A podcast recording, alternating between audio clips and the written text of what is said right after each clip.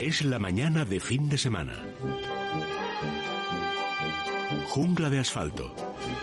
Con el padre Mundina y Miguel del Pino.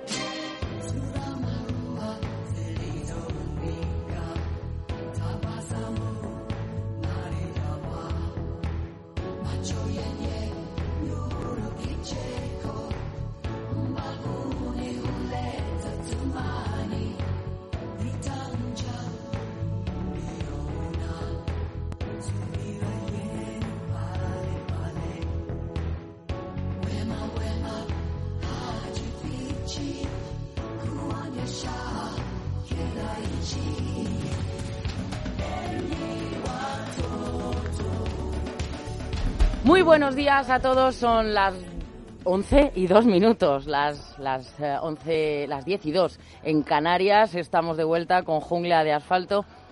Claro, si es que el, el reloj Carmen Carbonell sigue siendo el mismo, pero como andamos con este lío, ¿verdad? Es que no nos Que damos no sabemos ni qué día cuenta. es, ni- Exacto. es. Domingo de Resurrección. Felices Eso es. Pascuas, Elia. Felices Pascuas.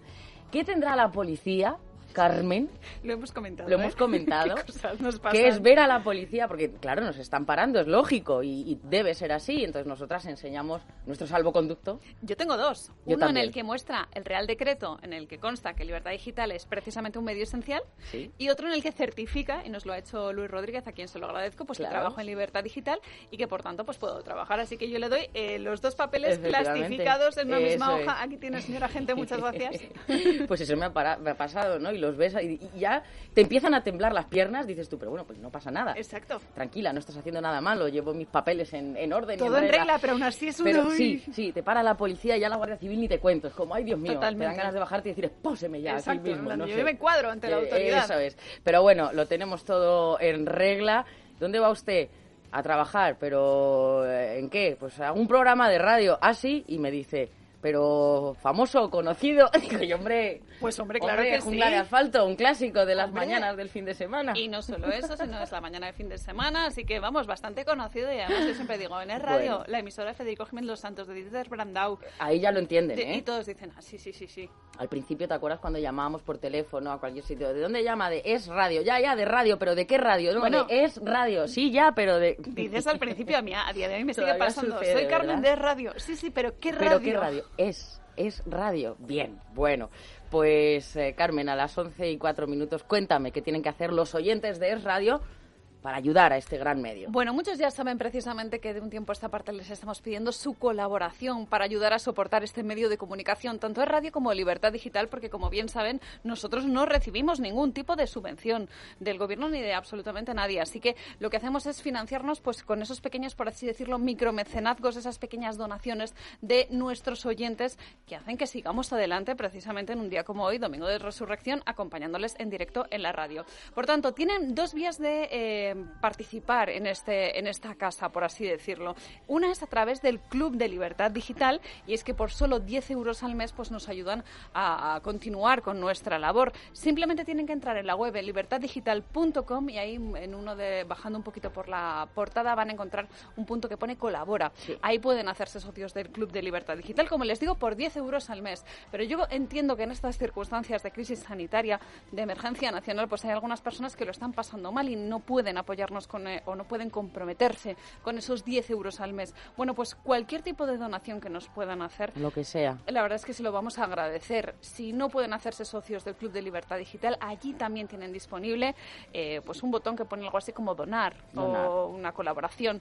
Allí pueden rellenar sus datos y precisamente desde 5 euros, que es muy poquito dinero, pues pueden hacernos llegar su ayuda y su apoyo. Si tienen algún problema, tienen un número de teléfono allí para que comuniquen con nuestras compañeras. Son Marta Galindo y Naya Pertusa las Hombre, que están. las saludamos desde aquí, al pie Pero del madre cañón. mía, todo el rato contestando, llamando por teléfono, en fin, también nos pueden escribir un correo electrónico y es que les brindamos ayuda también a través de ese medio de comunicación si encuentran algún problema con la página, porque a veces, Elia, estas cosas pasan Claro. eh, con los bancos, la banca electrónica, bueno, pues las cosas no son todo lo sencillas que querríamos, así que si encuentran algún problema en ese formulario, que aunque ya les digo que es muy facilito y lo más probable es que eh, puedan acceder a él sin problemas. En fin, eso es lo que les estamos pidiendo y si no pueden hacernos llegar, pues eso, ninguna cantidad, lo entendemos perfectamente y nos basta con que estén ahí escuchando y sobre todo haciendo lo posible para que siga persistiendo la libertad y la verdad. que en estos tiempos... Sí.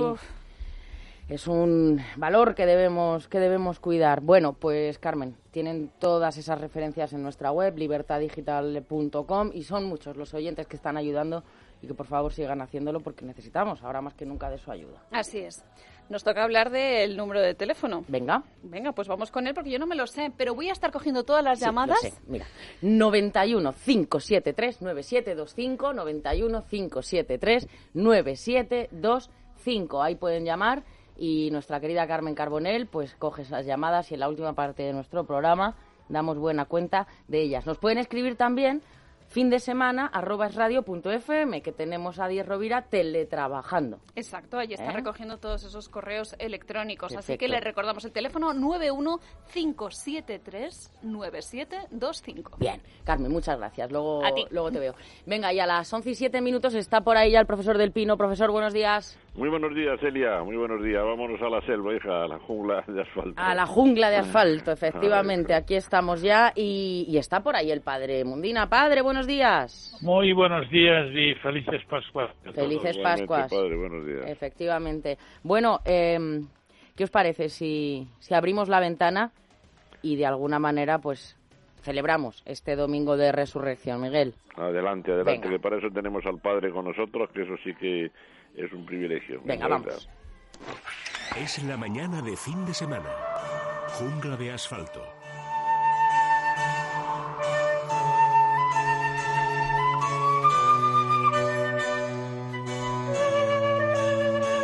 Padre, usted dirá. Padre, ¿está ahí? Sí. Venga, pues vamos con ese domingo de resurrección. Pues mira, es el culmen más bello y hermoso que podía ocurrir a la humanidad entera. El Señor dio, dio la vida sin ninguna necesidad, se inmoló, fíjate que pasó por la vida haciendo, el bien, pero es la ingratitud del ser humano, qué ingrato es Elía, porque ¿dónde están todas aquellas multitudes que les dio de comer cuando les seguían y le dijeron, aquí hay miles de personas, pues darles de comer, ¿y cómo vamos a darles de comer? Solamente hay un joven que tiene, me parece que eran seis panes y unos peces, dice, pues traédmelos, y les dio de comer y sacaron también no sé cuántos textos pero luego a los lisiados, a los ciegos, todo aquel que acudía a aquella mujer, acuérdate que aquella mujer temblando quería tocarle el manto y rodeado de gente, el, Señor dice, pero ¿quién me ha tocado a mí? Y Pedro, que era un hombre muy espontáneo, muy, muy noble, decía, Señor, pero si estamos apretujando todos, ¿quién vas a decir quién te ha tocado? No, no, no, a mí me ha tocado a alguien de una manera especial y, aquella mujer cae de rodillas de él y le dice, soy yo, Señor, dice, levántate, que tu fe te ha salvado, porque parecía hemorragia, se había perdido todo el dinero que tenía recogedito ahí de tiempo, había perdido, pues bueno, pues dándoselo a aquellos que le prometían que le iban a curar y nada de nada. Es decir, que la Pascua es la alegría del cristiano que se ha llevado a término lo que el Señor prometió ese templo yo lo destruyo y en tres días lo rehago. Y eso escandalizó a muchos, pero él se refería a su cuerpo. Y efectivamente, él nos ha resucitado, nos ha dado la alegría, porque ha vencido al pecado, la ley y la muerte, y nos da los sacramentos como medios para que nadie tenga excusa. Cuando se presente a él, nadie, nadie, nadie tiene excusa. Tiene los sacramentos del perdón, tiene la confesión, que todos somos pecadores de esta vida, yo el primero, pero tenemos el sacramento de la confesión, tenemos el sacramento de la Eucaristía, tenemos todos los sacramentos a nuestro, a nuestro, eh, digamos, a nuestros medios para poder realmente ser, bueno, lo que hay que ser en esta vida, pues ser buena persona, buena gente. Claro, claro que sí. Pues esa es la introducción que hemos querido hacer en este domingo de resurrección, un tanto extraño, ¿verdad? Pero no por ello, bueno, pues los, los católicos, los cristianos, claro, pues lo siguen celebrando de otra, de otra manera. 11 y 11 minutos, teléfono 91 573 9725. Hemos abierto la ventana. Y bueno, Miguel, ¿algún comentario? Pues sí, yo sigo como es natural, como todo lo que puedo, la evolución de las noticias científicas que van apareciendo sobre el virus del que no sabíamos nada y todavía nos falta mucho por saber. Fíjate que ahora hoy hay otros síntomas, Miguel, sí. Eh, como erupciones en la piel, ¿verdad? Sí, pueden ser de lo más variado, por lo que vamos a tratar de explicar muy brevemente, y es que cada vez estamos más en la línea de que, más que el propio virus en sí, quien provoca esa brutal reacción es el propio organismo, que es decir, que estamos ante un tema de una enfermedad autoinmune, es decir, que son los propios mecanismos de defensa que el organismo pone en juego para atacar al virus los que revierten contra nosotros. Eso explicaría, por ejemplo, explicaría muchas cosas. Por ejemplo, esa bendición de que los niños resulten no inmunes, pero resulten muy resistentes, que reaccionen muy poco. Quizá porque yo andaba buscando explicaciones como la distancia, la diferencia entre sus cromosomas de los adultos, pero parece que la explicación real es que precisamente por tener los niños aún inmaduro su sistema defensivo, reaccionan menos. Es decir, todo lo contrario de lo que pudiera parecer a simple vista, que es que los niños tienen más inmunidad que los ancianos. Lo que tienen es el sistema inmune inmaduro y entonces no responden a la provocación. El virus provoca al organismo y ellos responden menos, ¿verdad? Los ancianos con su sistema inmunológico ya curtido en 100 batallas y en 1000 combates contra gérmenes, reaccionan de una manera disparatada. Digamos que el organismo se mata él solo ante la provocación que supone el virus, ¿verdad? Vamos aprendiendo cada vez más cosas. Lo primero, el desafío mayor ahora mismo es saber cuánto le van a durar en sangre los anticuerpos a las personas que ya la han padecido, que seguramente seguramente son millones. ¿Y cuántos? Si será un problema de unos meses, de una semana, de unos días, Dios quiera que no, o a lo mejor, como nuestra gripe estacional, puede ser un problema de, un año, es decir, que dé tiempo a que llegue la, vacunación.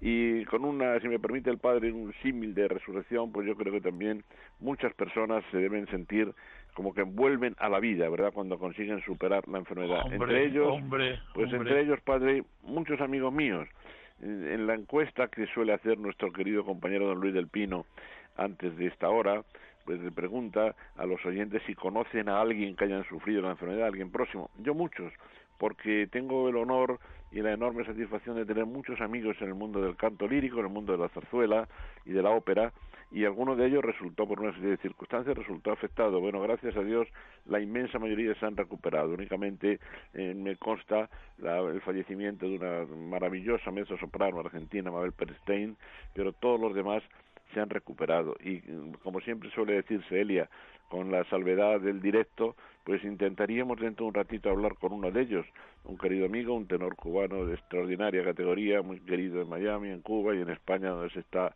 haciendo con un nombre cada vez más, más fuerte, Aguari López Aldana, que ha, vuelto, ha vuelto, pero además con la circunstancia, padre, fíjese si esto es símil también bonito en un día de resurrección, ¿verdad? En un domingo de resurrección, cuando su esposa está a punto de dar a luz, ¿verdad? cuando en, el momento más bonito de su vida, quizá en pleno triunfo en el Teatro de la Zarzuela, donde participa habitualmente, y con su mujer, eh, también cantante y también encantadora, embarazada y a punto de dar a hija, ya ha visto a su niño en ecografía y en ese momento cae con el virus y cae muy grave además bueno, nuestro querido no, no les ataca, por ejemplo, a los, a los fetos parece que no les hace ningún No, gracias a Dios no. Además, Vanessa, la esposa de, de Jaguari, pudo, marcharse a su tierra a tiempo, tal, pudo aislarse y todo va muy bien. Pero Jaguari, el pobre, cayó, cayó y cayó muy grave. Gracias a Dios está completamente recuperado y cómo me gustaría luego poder tenerlo un ratito hablando con nosotros para que nos cuente esa experiencia, ¿eh? una experiencia dramática de alguien que lo ha pasado muy mal. Y hasta a lo mejor Elia padre, conseguimos oír alguna grabación suya. Ya veremos todo eso y, mucho más dentro de un poquito, ¿verdad? Perfecto, bueno, pues un programa cargado el de hoy. Repito el teléfono 91 573 9725. Vamos con las plantas.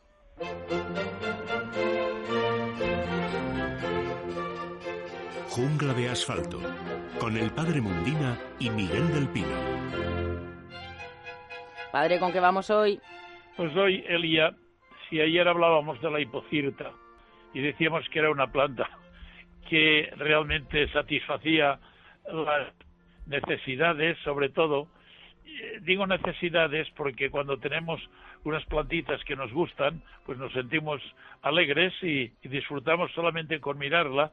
Y la hiporcita es una plantita con sus hojas brillantes de un color eh, brillante, además no poder verde, y con esas florecitas que realmente parecen, decía yo, pececitos de colores metidos ahí dentro de esa especie de, arbusto. Eh, de hecho, eh, es una planta que decía que, que parece que tenga hasta un cierto instinto especial, porque está soldada, su corola está soldada, parece como si fuera un odre inflado y, y suelta, porque claro, los lugares donde, donde ella vive, pues hay, como es en el verano, son zonas que tienen una pluviometría bastante frecuente, no abundante, pero muy frecuente, y claro, no, no quiere que el agua le toque el, la parte del polen, porque entonces se estropea. ¿Y cuando ella suelta el polen? Cuando el calorcito exterior, pues entiende que ahora es cuando tiene que abrir y sale por esa especie de orificio que tiene como si el humo de una chimenea. Y, el viento que haga, pues lo va esparciendo. Y lo va esparciendo en las horcaduras de los árboles y lo va esparciendo también pues, en lugares del suelo, sobre todo donde encuentra materia orgánica. Hoy llevamos otra planta, eh, mejor dicho, son un par de plantas porque casi van siempre juntas porque en los viveros, aparte de la treintena de helechos que pueden elegir en un invernadero, pues estas dos son las que más se vendían. Es verdad que la gente eh, con los nefrolepis, con esa especie de eh, empaque que tienen los nefrolepis, pues llaman la atención. Pero a la hora de la verdad, las dos plantas que más vendíamos era la Pelea o Pilea rotundifolia y la veridis. Esas dos plantitas, pelea, lo puedes mirar, Elia, que tú eres aficionada al, al lo mira, míralo, míralo en un ordenador, porque eh, yo no abro nunca un ordenador, llevo nueve o diez meses que no lo abro, pero eh, es una plantita así como si dijéramos un pelo escaso, como dicen en valenciano, o cuando hace cuando hace viento y, y, sobre todo a vosotras las mujeres que el pelo sé cómo se esparrama, bueno pues así parece que sea la pelea la rotundifolia. Son unas hojitas redondeadas, pero con el veridis, ¿por qué he tratado a las dos, veridis y la pelea? Porque se parecen en todo. Eh, incluso tienen tres aspectos que yo voy a resaltar tanto en una como en la otra. Y porque son dos plantitas que se acomodan, son muy acomodaticias a nuestros, eh, digamos, a nuestros apartamentos, incluso a cualquier tipo de casa, por grande que sea, se acomoda allí donde la tenemos, siempre naturalmente que no la expongamos directamente al sol, que la tengamos en semisombra con buena luz y que tenga una cierta de compost, sin encharcar jamás. Pero en verano crece con una rapidez enorme, en invierno es más lenta de crecimiento, las dos, tanto la pelea rotundifolia como la veridis. ¿Y de en qué se parecen? Pues tienen, los dos tienen unos peciolos y, unos nervios centrales, que son los que contienen las hojas, de, de tal manera que parece que están forrados como parecen de, de alambre y parece que están forrados de piel. Por otra parte, los peciolos emanan todos, digamos, de una especie de, bulbo que es muy eh, como una cabellera radicular bastante bastante eh, tupida y, y, todo sale de ahí en los dos. Y tercero están digamos formados por pinas son las mismas hojitas de, de estos dos helechos porque son dos helechos descurvados hacia abajo concretamente tanto uno como otro, pero la viridis, cuando tiene detrás esporangios, esa no tiene, eh, las hojitas se, se, inclinan hacia abajo, en la parte, digamos, eh, posterior, tienen los esporangios eh, colocaditos y no son dentadas. es fácil de darse cuenta porque se distinguen de las que no tienen los esporangios. Nosotros para reproducir estas dos plantitas, Elia, es muy fácil. Tanto la pilea rotundifolia como la veridis, simplemente sacándola del macetero. Eh, concretamente la veridis yo aconsejo que sea maceta, maceta. Pero si puede ser una cubeta de tipo medio, la pilea se da muchísimo mejor, precisamente por la morbidez que tiene y porque hace una cabellera radicular que rápidamente se viene para arriba. Y la podemos dividir en trozos siempre que dejamos, eh, dejamos algunas de las ramitas en el trozo que vamos partiendo y ahí es donde nosotros podemos reproducir esta planta y sacarle cuatro, cinco, seis, depende, porque durante la época estival crece muchísimo y se pone una planta preciosa, de tal manera que hay gente que la colga también en macramés, tanto la viridis como esta, porque la viridis, las, las espinas se hacen, pueden llegar a tener algunos, eh, bueno, pues 15, eh, 20 eh, centímetros de largo, incluso algunas mucho más.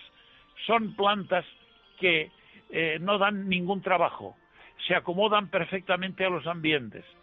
Hombre, si hay un momento de sequedad, que es lo que puede ocurrir en estos apartamentos, pues también lo soportan, que no sea por mucho tiempo, pero lo soportan. Y se acomodan de tal manera que la gente le toma, digamos, afecto y cariño porque ven que es una planta que la tienen tiempo y tiempo y tiempo. Cuando ya ven yo, no yo siempre aconsejo que cada dos años cada dos años quiérase o no quiérase se tienen que cambiar de macetero y dividirlas porque se hace un matorral que muchas veces claro ocupa algún espacio que no siempre se tiene ahora si el apartamento es muy grande, pues podemos permitirnos que se desarrolle. Pero lo mejor es poderlo partir y hacer alegres a aquellas personas que habitualmente, no es el caso actual, desgraciadamente, pero cuando vienen amigos y demás y se enamoran de la planta que están viendo, oye, ¿qué, planta es esta y cómo se llama? Pero qué cosa más bonita. Bueno, pues es Viridis o es la pelea rotundifolia. Estas dos plantitas que hay que eh, en, durante el, bueno es que realmente realmente estas no no guardan digamos eh, ningún letargo invernal en absoluto sino que en invierno crecen más mm, digamos con más eh, con más lentitud esa sería la palabra en menos van más lentamente pero cuando llega la época estival crecen con una rapidez extraordinaria y además sin duda alguna el que las ha tenido y el que las conoce pues sabe que tienen una belleza singular y que además no dan absolutamente ningún trabajo, solamente el regarlas, procurar que tengan, eso sí, siempre no olvide nunca de poner el platito debajo, porque podríamos manchar allí donde regamos por la, agua que se va filtrando en el orificio inferior. Pero por eso tener un platito y a ser posible que haya siempre arena, porque esa humedad siempre la aprovechamos. Cuando sale por ese orificio se queda en la arena y forma también una especie de microclima húmedo que es el que agradece muchísimo estas plantas que prácticamente no hacen vacación, están siempre en movimiento y por eso la podemos dividir muchísimas veces y hacer felices a nuestras hijas o a nuestros hijos o a nuestras nueras, porque muchas veces dirá mamá, hay que ver qué planta más bonita, yo quisiera que, a ver cuándo me, produces una, pues no te preocupes, que voy a producir. Y el mejor momento pues será la primavera o a finales de invierno cuando ya la plantita pues bueno pues ya su lentitud será eso más lento perfecto bueno pues esa es la planta elegida para el día de hoy y vamos a repetir el teléfono por si tienen dudas. Alguno de nuestros oyentes es el 91 573 9725. Y después de la planta, pues nos vamos al arca.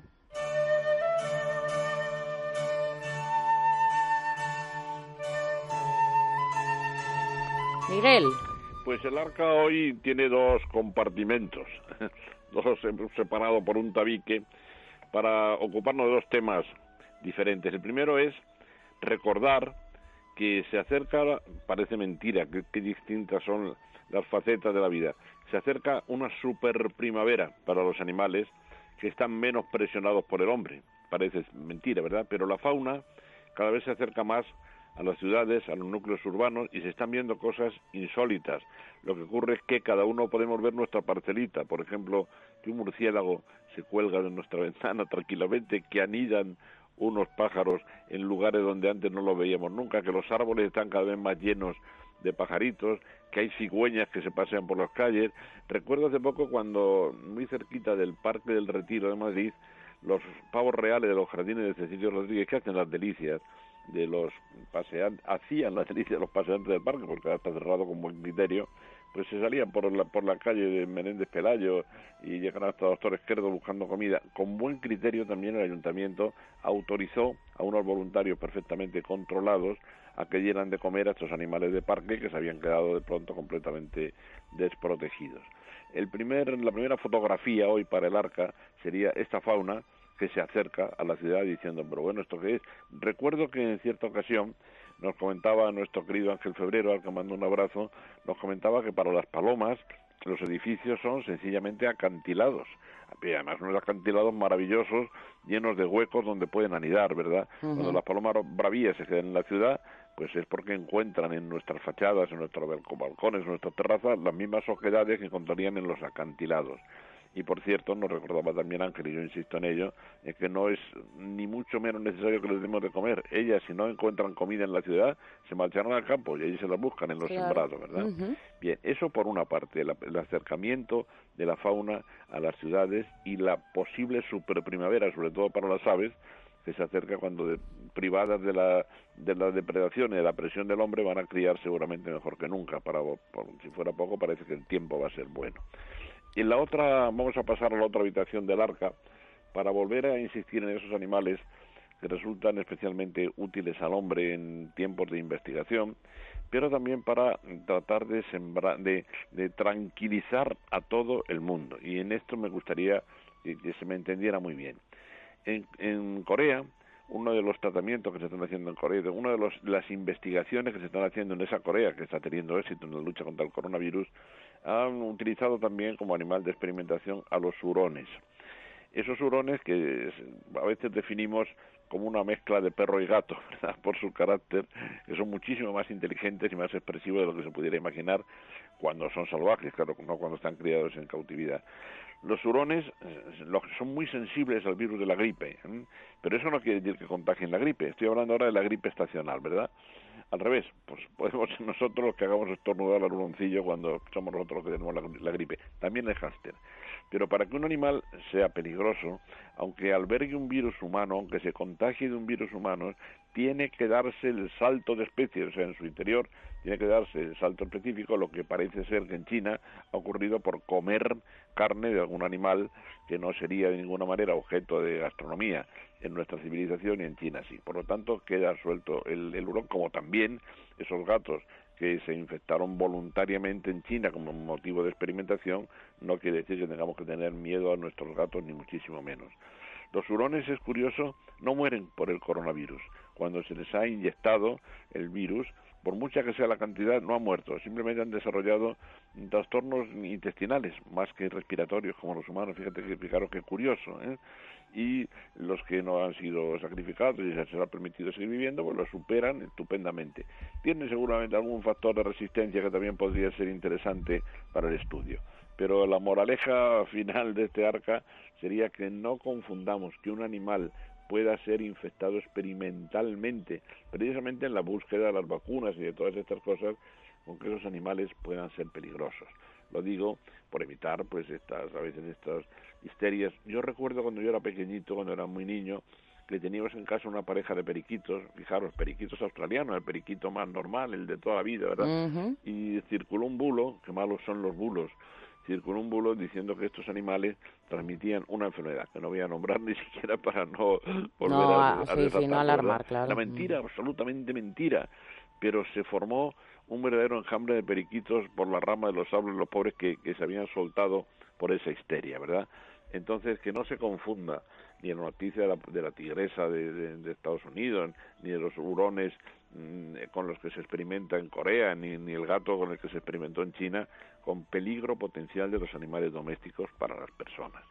Después, nosotros lo que estamos haciendo, claro, yo puedo tener mis opiniones, puedo leer mucho, puedo tener muchas experiencias, pero lo que estamos siguiendo en este programa, Elia, eh, padre, es la opinión y los mensajes que todas las semanas va dando a los veterinarios el Colegio Nacional de esa profesión. lo hacemos a través de un queridísimo amigo mío y exalumno, exalumno especialmente querido en sus tiempos y ahora, el doctor Oscar Piedrola, que aceptó con mucho gusto y cuanto se lo agradecemos, ser una especie de intermediario entre el Colegio de Veterinarios y los oyentes de, de, de este programa de Jungla de Asfalto y nos va diciendo todo lo que durante la semana pues más o menos se ha, se ha dictaminado desde el colegio, ¿verdad?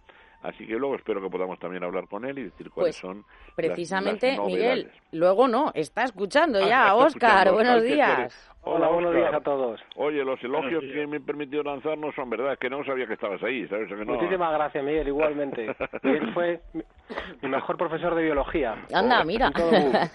Ole ahí.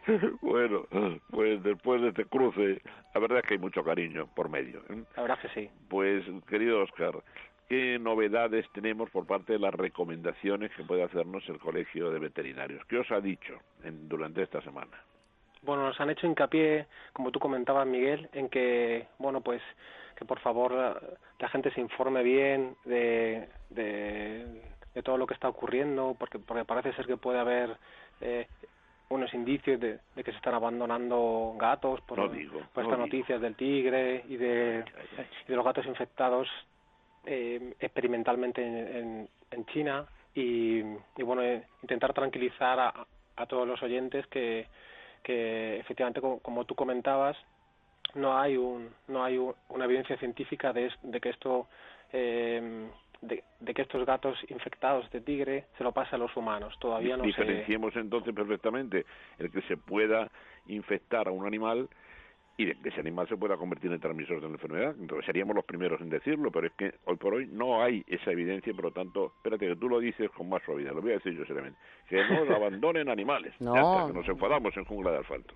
no, de hecho, de hecho si, si la gente abandona su gato, que, que por Dios no ocurra esto, deberían abandonar su bolso, su ropa, porque porque pueden pueden funcionar igualmente como, un transmisor. Si una persona con coronavirus tose o estornuda o toca o no sé un, un pañuelo usado pues eh, igual igualmente ocurre con un animal. Es, es un es un vehículo donde, donde, puede donde puede viajar el, el, virus hacia otra persona y contagiarlo pero como mero vehículo. Por eso utilizamos guantes por eso utilizamos mascarilla por eso hay que entrar eh, desinfectar pomos de puertas al entrar, eh, respetar la distancia de seguridad, por eso precisamente. No podemos arrancar los pomos de nuestras puertas, arrancar los marcos de las ventanas y tirarlos a la calle como el gato, ¿verdad? Sencillamente se trata de extremar las medidas higiénicas. Mira, nuestro patrocinador, Menforsan, que ya más que patrocinador después de tantos años, eh, se ha convertido ya en un verdadero amigo de este programa, insiste mucho en que, mira, en sus champús y estos productos para la cosmética, estos champús jabonosos y tal, pues que cuando sacamos al perro a pasear, el gato no, que limpiemos las patitas, que limpiemos con esa solución jamonosa, con agua, con cualquiera de los champús, que limpiemos las patitas, también la, cola si la arrastra, el, vientre, para pues como limpiaríamos la suela de los zapatos, no exactamente igual, no porque sea un animal peligroso de contagio, sino porque es un objeto, aunque en este caso es un objeto vivo, ¿verdad? Exactamente. Y, y por favor, que nadie limpie con lejía las patas de sus animales no, no, eso además es que, vamos... porque me ha pasado esta semana que me han preguntado que, le estaban echando lejía a un pobre perro y es muy tóxica la lejía, es muy fuerte para... bueno, totalmente abrasiva, además, un claro. en un cubo de agua, no, no se puede lavar, no, no es Mata el virus, pero, hay un proverbio, querido Oscar, que dice que de buenas intenciones están empedrados los infiernos. Los infiernos, desde luego. mata el virus, pero también mata todo del, de las patitas del animal. Es abrasivo, claro. No es eso. Bueno, Perfecto. Eh, una cosa me, me intriga a mí eh, hace dos semanas creo que fue Oscar nos dio algo que creo que es utilísimo porque ahora mismo es frecuente que un perrito no digamos sobre todo si es un cachorro tenga una, una diarrea por ejemplo cualquier cosito se constipa y tal. Entonces claro romper la, la cuarentena salir a la calle para salir corriendo a la clínica veterinaria desemblantado porque el perrito y nos decía Oscar y a mí me gustaría que hoy lo repitiera cuáles son los signos, los síntomas verdaderamente eh, graves para como para que vayamos con el perro a la clínica veterinaria y le digamos a los, a los agentes que nos pregunten, no, es que el animal está mal y lo llevo al veterinario. ¿Cuáles serían esos síntomas? Por lo menos por encima, Óscar. Sí, pues una tos seca de, que dure en el tiempo, mm. un sangrado profuso, una herida que sangre, no, no un cortecito, es una, una herida grave, diarreas con sangre, vómitos repetidos o diarreas de más de 48 horas, o sea, que el, perro lleve más de... Incluso esto me parece exagerado. Yo, yo si un perro me vomita seis, siete veces en un solo día, me parece una causa más que más que necesaria para que para que el perro o el, gato acuda. Em, eh, animales que tienen un seguimiento de una enfermedad crónica, como puede ser una diabetes o, una desmaniosis, pues que, necesiten un chequeo eh, porque bien se descompensan o bien hay alguna duda de que no de que no está no está bien del todo eh, y, y ante cualquier duda que por favor la gente nos llame que para eso estamos que no se pierde nada nos llaman por teléfono nos preguntan y nosotros les contestamos tranquilamente muy bien. ¿Alguna consulta esta semana que se pueda considerar importante o anecdótica, no sé, uno u otro extremo? Pues mira, un perrito, por ejemplo, que entra en el caso de, animales crónicos que, que están descompensados. Este perrito venía con, mucha pérdida de pelo, venía orinando mucho, estaba como, me decía la dueña, dice, ha engordado, está como, claro, es un macho, no puede estar embarazado, no, puede estar preñado. Y bueno, hicimos una, le, le, mandé un certificado para, para que pudiera desplazarse. Muy bien hecho. Y eh, y bueno, hicimos pruebas y tenía un, lo que se llama un, hiperadrenocorticismo, que coloquialmente se, se conoce como síndrome de Cushing. Pues este perro requiere, de síndrome de Cushing no te mueres a corto plazo, porque es una enfermedad crónica, pero es una enfermedad que produce muchas alteraciones en el cuerpo y que hay que tratar lo, antes posible. Y que no, no es infecciosa, bien dicho, que pero que también se da en los humanos, ¿verdad? Sí, sí, es un desajuste hormonal. Ahí normalmente en perro está producido por un, por un tipo de tumoración, casi siempre, no siempre, pero el 80-85% de las veces está producido por un por un tumor en la hipófisis, que bueno, pues entonces que la manera también a las cláusulas suprarrenales, claro. Digamos para quien no esté documentado el tema que las cláusulas suprarrenales son dos, dos, dos glándulas que están, como indica su nombre, justo encima de los riñones. Pero es que hay que ver, Oscar, la enorme importancia que tiene en la salud general para por las hormonas que producen, ¿verdad? De hecho, los médicos, en caso, si me permitís, a medicina humana, los médicos dicen que algunas veces se encuentran con personas enfermas que no saben lo que tienen, que, que es un problema, lo van a conceptuar ya como enfermedad rara y ya descubren que era un tema de desequilibrio de las cláusulas suprarrenales y ya se aclara el tema, ¿verdad? Siempre las hormonas, Miguel, ¿verdad? Claro, claro. Siempre. Oye, tengo una duda, eh, hemos hablado de los canarios, ¿verdad? Los periquitos, Miguel. Y nos pregunta Inma Martínez, me parece interesante, dice, tengo un problema con los canarios. Una vez a la semana limpio la jaula por dentro, limpio los palos interiores y el fondo. Dice, pero no sé qué le pasa al animal, que se va al suelo, empieza a cerrar los ojos con el pico abierto y echa las alas hacia arriba, pues hacia adelante. Dice, uno de los canarios llegó a morir, parece como si le diera un infarto. Dice, imagino que está asustado, que qué tiene que hacer. Yo le preguntaría a Oscar si tiene cosas parecidas en la en la clínica. Yo ahí, desde luego, la limpieza de las bandejas y de las rejillas en los canarios, desde luego, es fundamental. Las aves viven en un ambiente súper limpio, gracias a que tienen el don de la movilidad. Como están constantemente en movimiento, las aves no tienen nunca el problema del depósito de deyecciones, del depósito de heces, viven en la limpieza absoluta. En una jaula, por mucho que eso se limpie, no se puede conseguir, ¿verdad? Entonces, lo que temo, temo por la descripción, a ver que tío Oscar coincide conmigo, temo que el esté, si eso coincide con la limpieza de la jaula, es inmediatamente después de la limpieza que esté utilizando algún producto, pues la famosa lejía o algo no debido. Si no, pues efectivamente en los canarios existen, aunque son muy raros, también en el perro, cuadros así repentinos. Pasa, por ejemplo, fíjate qué curioso, cuando se tienen canarios en una batería, quiero decir jaula sobre jaula, y el canario está acostumbrado a ver solamente el frente, cuando se le saca, por ejemplo, para limpiarle, ¿eh? al tener esa sensación de visión por arriba, por abajo, se produce algo que podríamos comparar con un vértigo en las personas, ¿verdad? Y se produce esa caída, hasta caen al suelo, pero dejándolos tranquilitos, tapándoles otra vez con un paño de la jaula, se recupera. Eh, ¿Tienes, ¿Tienes experiencias en ese sentido en tu clínica, Oscar? Sí, sí, Miguel. Bueno, de pájaros tú, tú sabes, Miguel, que tú sabes infinitamente más que yo. pero, pero en, yo lo que sí que recomendaría, si, si tuviera, si pudiera ser, que no siempre se puede, es mientras limpia la jaula, igual trasladar a este canario a otra jaulita pequeña o un, a un sitio pequeño para poder tranquilamente limpiar la jaula con un producto adecuado, no tóxico, y luego ya trasladarle tranquilamente a la jaula. Vais a decir que, que barro siempre para, para, para nosotros, pero es que para, para eso tenemos esos amigos que uno de los de los de los desinfectantes de jaula más acreditados en el mundo de los canarios es el de, los pájaros en general, es el de Menforsan. Yo decía a veces, Oscar, así en tono humorístico, le comentaba a Elia, que los, los dos sprays de Menforsan, el que utiliza como insecticida en, los pájaros, y luego ese otro, que hay canaricultores, eso que tienen a lo mejor un aviario con 100 parejas y tal, que los llevan así como los pistoleros del oeste, los revólveres, ¿no? Uno a cada lado, que ven una polillita, ¡fum! sacan el revólver rápidamente y disparan. Son cosas de nuestros amigos de Menforsan, ¿qué vamos a hacer?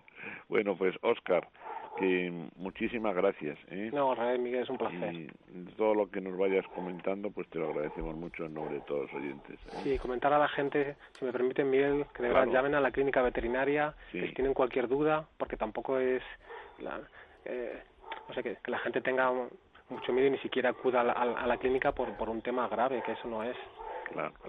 Si el perro está cojo, está cojeando de, y lleva ya varios días cojito y el reposo no le ayuda, mm. pues, pues que llame si tiene dudas porque pues la atenderemos y diremos pues si es grave o... Claro. Y una cosa finalmente, Oscar, lo mismo que los médicos hacen con las personas, vosotros podéis en caso de que os describan una enfermedad, sigo pensando en los pájaros. Hay un antibiótico, en rofloxacina, que se utiliza mucho en los canarios, ¿verdad? Pero que solamente se puede comprar con receta veterinaria. Si a ti te dan, por ejemplo, un canario, un pájaro que tú ya conozcas que tiene una enfermedad y que ahora pues envuelve a recaer en ella, o que por los síntomas tú comprendes que es eso, ¿puedes mandar por vía mail un, una receta para que lo compren en la farmacia? Sí, sí, lo estamos haciendo. No lo ha permitido el Colegio de Veterinarios. Muy bien. Medicaciones que se puedan... Claro, obviamente la mayoría de las medicaciones necesitan receta, pero yo mismo estoy, eh, estoy enviando por, por mail recetas, o bien a la farmacia donde vaya a ir esta persona, o bien, o bien a la propia persona, se la imprimen o se la llevan en, en el móvil y luego ya se, si pueden otro día pasarse a la clínica más adelante. En ese sentido, los farmacéuticos están comportando estupendamente. Pues nada, te podemos despedir hasta la semana que viene. Me tomo la libertad ya. ¿Eh? Un placer, Miguel. un abrazo. Un fuerte abrazo, Oscar. Buena semana a todos. Bueno, tenemos esa web, Miguel. Vamos a recordarla www.menforsan.com, donde tienen todos esos productos higienizantes. Nada, vamos a hacer un pequeño alto en el camino, unos consejitos y enseguida estamos de vuelta. ¿Quieres que tu mascota esté guapa y se sienta bien? Menforsan, la marca líder en cosmética natural para tus mascotas, soluciona todas las necesidades de higiene y limpieza de nuestros fieles amigos. Todos los productos Menforsan están registrados y garantizados por Laboratorios Bilper, fabricante homologado y certificado desde 1958. Puedes encontrar los productos Menforsan en pajarerías, tiendas especializadas y clínicas veterinarias. Descubre los productos más naturales y el catálogo más completo del mercado. www.menforsan.com Escucha este programa cuando y donde quieras a través de los podcasts de Es Radio. Instala nuestra aplicación para iOS o Android. Entra en nuestra web esradio.fm o búscanos en iVoox, Apple Podcast o Spotify.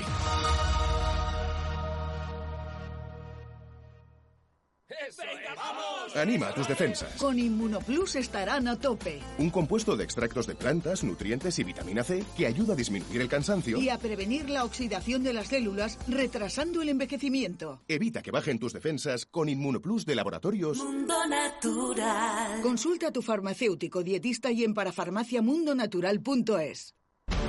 En 20 años cambian muchas cosas. Pero en Libertad Digital seguimos pensando lo mismo. Nuestro principal activo son nuestras ideas. Llevamos dos décadas haciendo periodismo al margen del poder político. Porque nuestro patrimonio es nuestra independencia. Libertad Digital. 20 años de información con carácter. Confis, soy el confinado locutor y os presento Quédate en casa, una tarifa que ofrece un 25% de descuento mientras estamos confinados y se dispara el consumo energético. 900-850-000 o factorenergía.com. Por fin hay otra luz. Factor Energía. ¿Lo ves? Colacel Antiox es único. Colágeno puro antioxidantes y vitamina C que ayudan a mejorar la piel y las articulaciones. Colacel Antiox de Laboratorios Mundo Natural. En parafarmacias y parafarmaciamundonatural.es. ¿Quieres que tu mascota esté guapa y se sienta bien? Menforsan, la marca líder en cosmética natural para tus mascotas, soluciona todas las necesidades de higiene y limpieza de nuestros fieles amigos. Todos los productos Menforsan están registrados y garantizados por Laboratorios Bilper, fabricante homologado y certificado desde 1958. Puedes encontrar los productos Menforsan en pajarerías, tiendas especializadas y clínicas veterinarias. Descubre los productos más naturales y el catálogo más completo del mercado. www.menforsan.com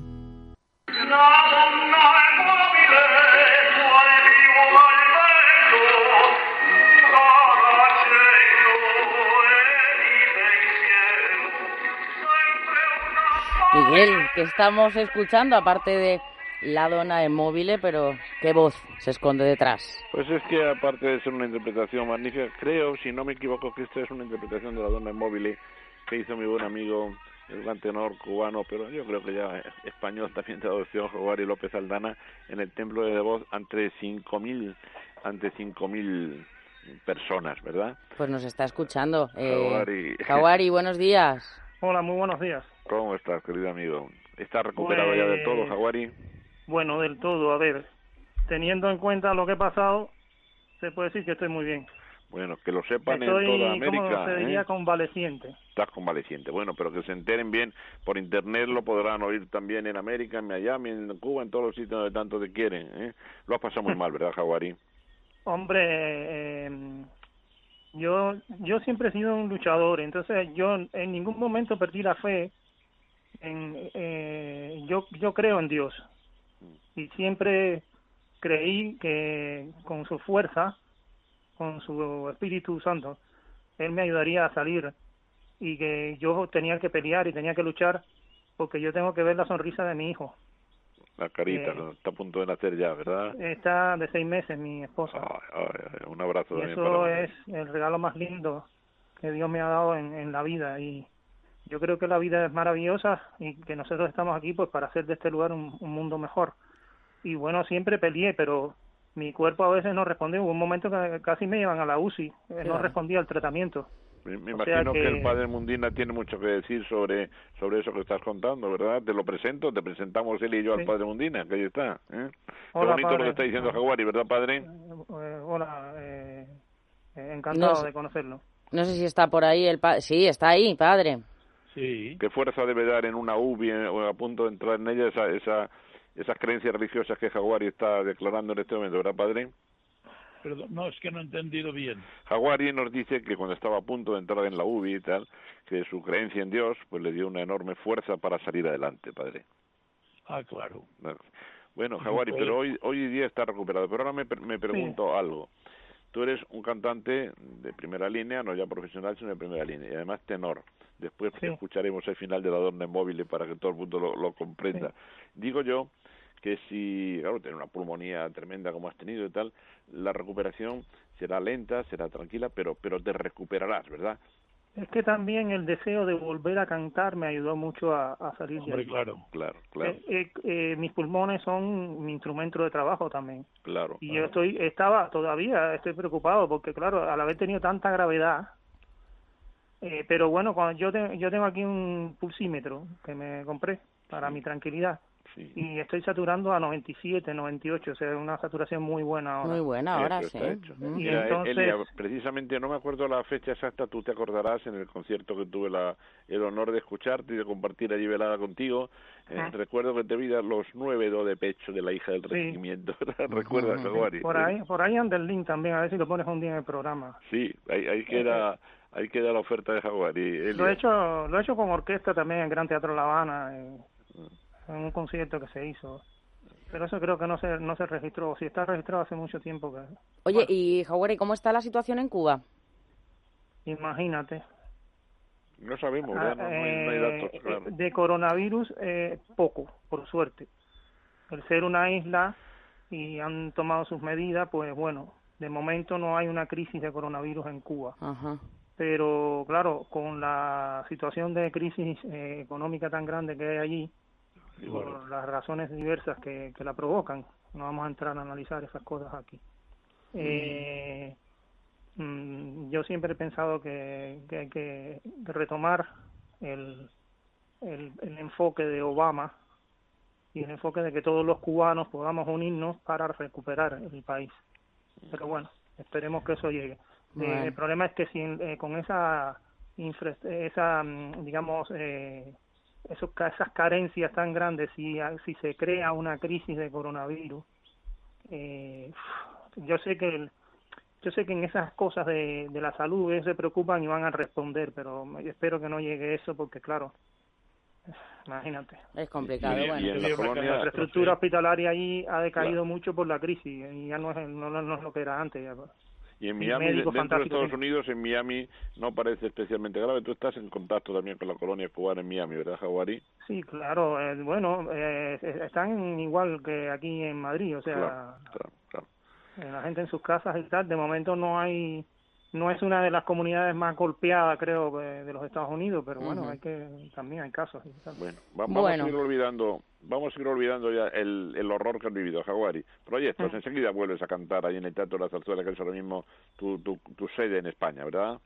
Sí, yo que trabajo en el coro del Teatro de la Zarzuela y, y me siento muy orgulloso de pertenecer a esa institución que tanta gloria ha dado a la a la zarzuela y al género lírico español. Ya lo creo. Y, donde trabajan tantos profesionales increíbles. Y me, me he encontrado gente con doctorados de, de Derecho que hablan cuatro idiomas perfectamente, que tocan el piano y encima son cantantes de ópera y zarzuela. O sea que es, una cosa. Y muchos, muchos, entre los que me incluyo, pues eh, también hacemos eh, carrera como solistas y, y en cosas muy, muy, muy importantes. O sea, no o, bastante importantes, no, no, no, no cosas. Eh, eh, se me ocurre, por ejemplo, pues, un compañero que trabaja regularmente en, en las temporadas de La Coruña, por ejemplo, y, y con elencos eh, impresionantes.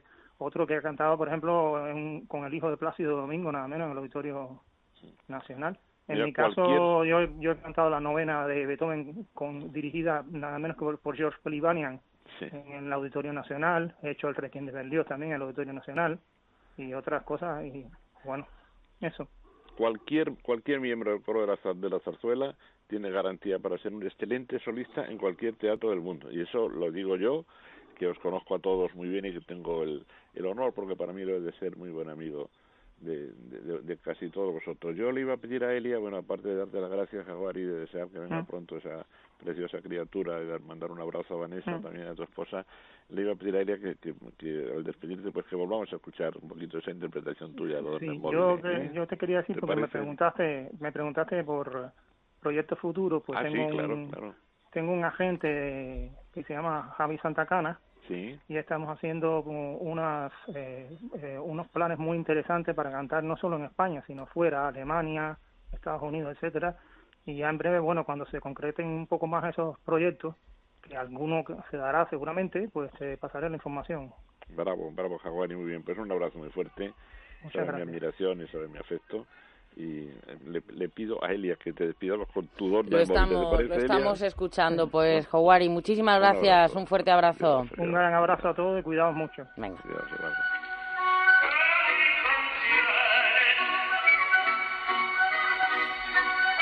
Bueno, pues con la dona en móvil. nunca me gustó esto a mí especialmente, no digo la canción y con respeto de Verdi, obviamente, y de su Rigoletto, pero eso de la mujer es voluble como pluma al viento, tengo yo mis reservas, ¿eh? Es que, es que la protagonista es Rigoletto. Es que es muy malita, muy malita. Bueno, no, el, protagonista, el Duca, es, muy malo, muy malo, muy malo. Y entonces las pobres mujeres, pues él las ve así. Lo ya, que mira cómo termina por su mala cabeza. Ay, si la pena es que hay mucho Rigoletto todavía por ahí. Bueno, bien, vamos a, con Gema, eh, desde aquí, desde Madrid. Tiene una duda sobre, uy, unos magnolios. Gema, buenos días. Hola, buenos días. Le escucha el padre Mundina. Muy bien. Hola, padre, buenos días. Mire, mm, yo tengo un magnolio y un madroño. Y, y a ambos se les ponen las hojas amarillas. No se caen, se quedan amarillas un tiempo, acaban cayéndose, claro. Pero lo curioso es que son dos plantas diferentes y no las tengo juntas, con lo cual no puedo pensar que sea lo que sea lo que tienen, se le hayan contagiado. Ambas están en maceta. No puede ser. ¿Usted las tiene macetadas o en tierra libre? En maceta, en maceta. Maceta grande, pero maceta. Lo que pasa es una cosa, que quizá usted se pasa de riego y es ah. a pasarse usted de riego. Ah. Pues lo, que, lo que pasa es que lava completamente el compost que le queda a esas macetas Ya. y la planta le dice, ¿usted se llama? Gema. Gema, Sí. por favor, que nos das mucho a beber, pero poco para comer. sí, sí. Sí. Y entonces lo que pasa ahí es que usted tiene que medir mucho más. Eh, ahora, cuando estamos ya en, época todavía de frío, tiene Sí. usted que regar muy poco, una vez cada 15 días. Pero cuando entremos en el verano puede usted regar hasta dos veces por semana porque hay mucha evaporación. Pero cada 15 días usted tiene que poner un abono universal a esa agua que usted va a regar. ¿Por qué? Porque de lo contrario usted está lavando completamente el compost y Claro. ahí no tiene usted elementos nutrientes ninguno. Y Claro. la planta lo está acusando, le está diciendo, Gema, Claro. aquí me- a mí de beber me das muy bien, pero lo que es comer no hay nada. De comer nada. Lo, lo que pasa es que yo ahora lo tengo cerrado porque está lloviendo, pero normalmente yo tengo puesto un riego automático, porque esto es como... Claro, los tengo que- en, en macetas, pero en jardín. ¿Verdad? Pero el riego automático, tenga usted que este- usted lo abre todos los días para Claro. regar otras plantas, pues Claro. no necesitan ellas tanta cantidad de agua. Tanta. Bueno, Ese pues... es el problema de la amarillez. Venga. Ah, bueno, bueno. Pues muchísimas gracias, Gema, un abrazo, gracias. Venga, y rápidamente, Ana María de Santorcaz eh, tiene una duda para usted, padre. Ana María, buenos días. Sí, buenos días. Mire, Buenos días, yo- Ana María. Buenos días. Yo es que tengo un granado que he trasplantado, eh, lo tenía en una maceta desde hace Sí. tres años aproximadamente. Y ahora lo he trasplantado, lo había podado y bueno, quería saber un poco pues los cuidados que debe de tener. Yo vivo Bueno, en un cuida- pueblo que estoy a 800 metros. Sí. No sé si, si hace más frío o menos. Lo tengo un poco 800 metros de altura, ¿en qué zona? En, en, la, en Madrid, eh, es en un pueblo que se llama Santorcaz, es Sí. de la provincia de Madrid, y Sí. bueno, pues lo tengo un poquito protegido. Bueno, siempre protegerlo de norte. Tenga en cuenta que cuando venga frío, él Sí. se resentirá probablemente, pero lo que no sabemos es qué variedad. A usted él no le ha dado fruto para nada, le da mucha no, para flor. nada, tiene, tiene como Le ha dado flor, flor le ha dado mucha, pero fruto ninguno. No, flor, bueno, tiene hoja. Ahora, cuando lo he, tra- lo he trasplantado, eh, tiene hoja y tiene como unos 70 centímetros. Me lo dieron muy chiquitín. Y bueno, de flor no ha echado, hoja sí. Bien.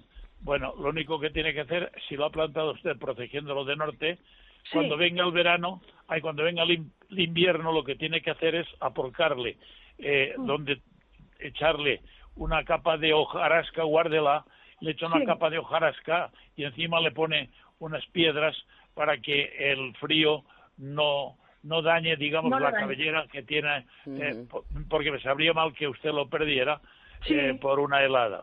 Sí, porque además es que está monísimo.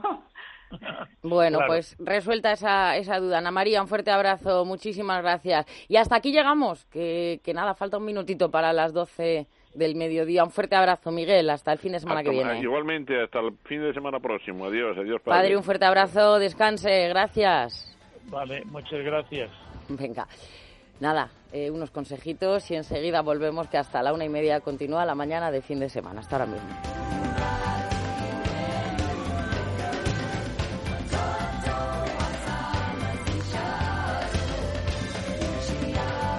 Jungla de asfalto. Padre Mundina y Miguel del Pino.